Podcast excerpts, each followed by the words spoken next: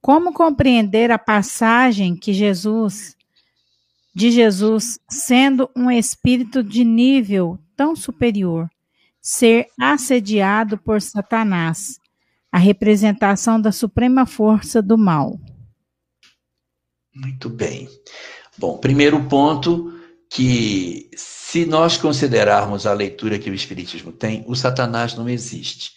Então eu não posso ser testado por aquilo que não existe. Então, certamente, não é um Satanás testando. Beleza. Mas é, os, é, quem testou, test, tentou, ficou tentando o governador do planeta, ou seria tudo isso uma grande parábola? A leitura que a gente encontra sobre essa tentação do Cristo na própria obra de Kardec é que ela seja uma parábola em que o Cristo, é, como espírito evoluído, ele se defronta com os, as questões do homem. Então, a primeira tentação que ele sofre é para ele transformar as pedras em pão, ou seja, materialidade. Ele diz: nem só de pão vive o homem, mas de toda a palavra que sai da boca de Deus.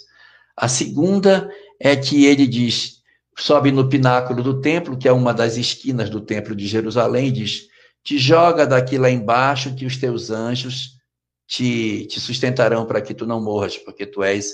Agora imagine se Jesus vai querer se suicidar, se vai pular do templo. Isso é um, uma imagem no sentido de que ele não tinha o orgulho.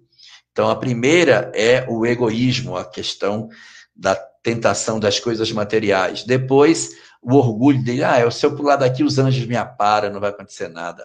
Então ele também vence.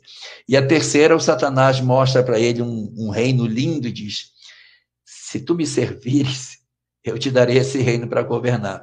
E aí Jesus, não, vá de retro, Satanás. E aí acaba acontecendo que ele então vence as tentações. No fundo, no fundo, o que o texto está querendo dizer é uma grande parábola, ou seja, Jesus não tinha tendências para ser uma pessoa que era ia dar atenção para as coisas materiais do mundo. Não tinha também tendências para ter o, ego, o orgulho do mundo e não estava interessado nos poderes que o mundo possui. É mais uma história parabólica do que propriamente uma coisa real de que Jesus tenha ficado 40 dias no deserto. A palavra 40 no, no, no hebraico ela é sempre relacionada com muitos. Choveu 40 dias e 40 noites.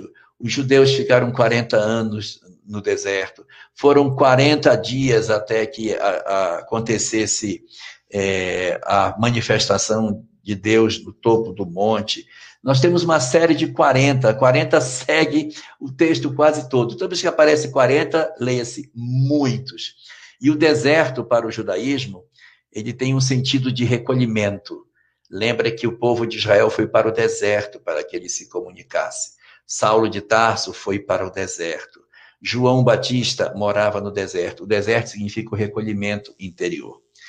Então, a palavra é, midbar, em hebraico, significa deserto.